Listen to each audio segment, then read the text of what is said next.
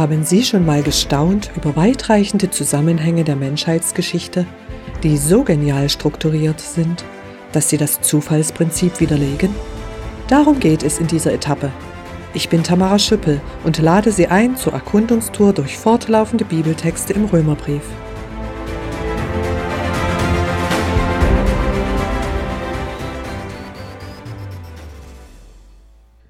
Um den Inhalt eines Textes gut zu erfassen, muss man den Zusammenhang beachten. Bitte berücksichtigen Sie deshalb den Kontext des gesamten Römerbriefes. Unser folgender Bibeltext beschreibt ein Sinnbild. Paulus benutzt es, um das Verhältnis von Jesus-Nachfolgern aus aller Welt zu Jesus-Nachfolgern aus Gottes auserwähltem Volk Israel darzustellen.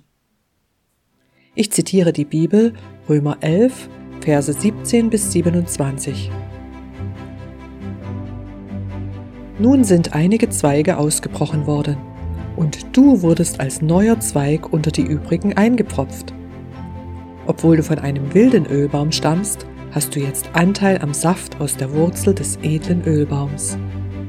Du hast keinen Grund, verächtlich auf die anderen Zweige herabzusehen.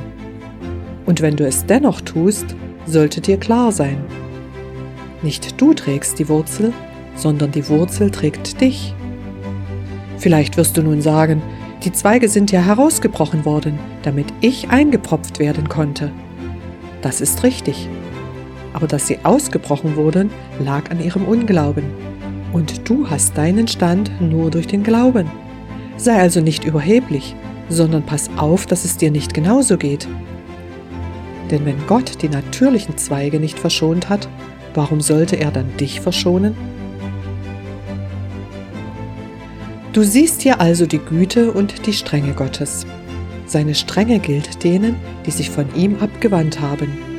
Aber seine Güte gilt dir, sofern du dich auf seine Güte verlässt.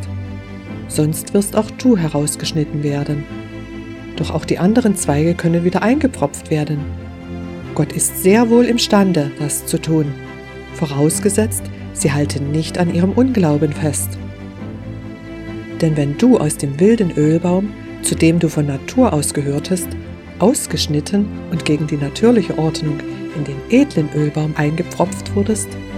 Wie viel leichter ist es dann, die Zweige, die natürlicherweise zum edlen Ölbaum gehören, wieder an ihre Stelle einzupfropfen? Und damit ihr euch nichts auf eure Klugheit einbildet und falsche Schlüsse daraus zieht, will ich euch das folgende Geheimnis bekannt machen. Ein Teil von Israel hat sich verhärtet. Aber das gilt nur so lange, bis die volle Zahl von Menschen aus den anderen Völkern zum Glauben gekommen ist. Israel als Ganzes wird dann so gerettet werden, wie geschrieben steht. Aus Zion wird der Retter kommen, der alle Gottlosigkeit von Jakobs Nachkommen entfernt. Und der Bund, den ich mit ihnen schließen werde, besteht darin, dass ich ihnen die Sünden nehme. Zitat Ende. In Römer 4 lasen wir, dass Abraham der Vater aller Glaubenden genannt wird.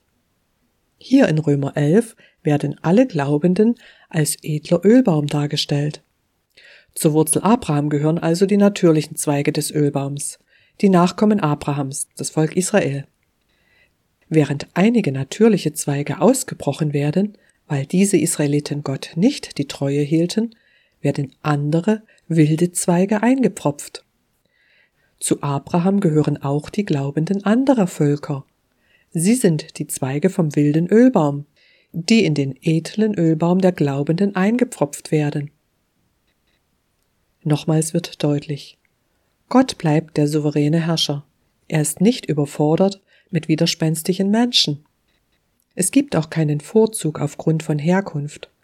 Es geht um ihren persönlichen Glauben, um ihre aktive Treue zum Schöpfergott.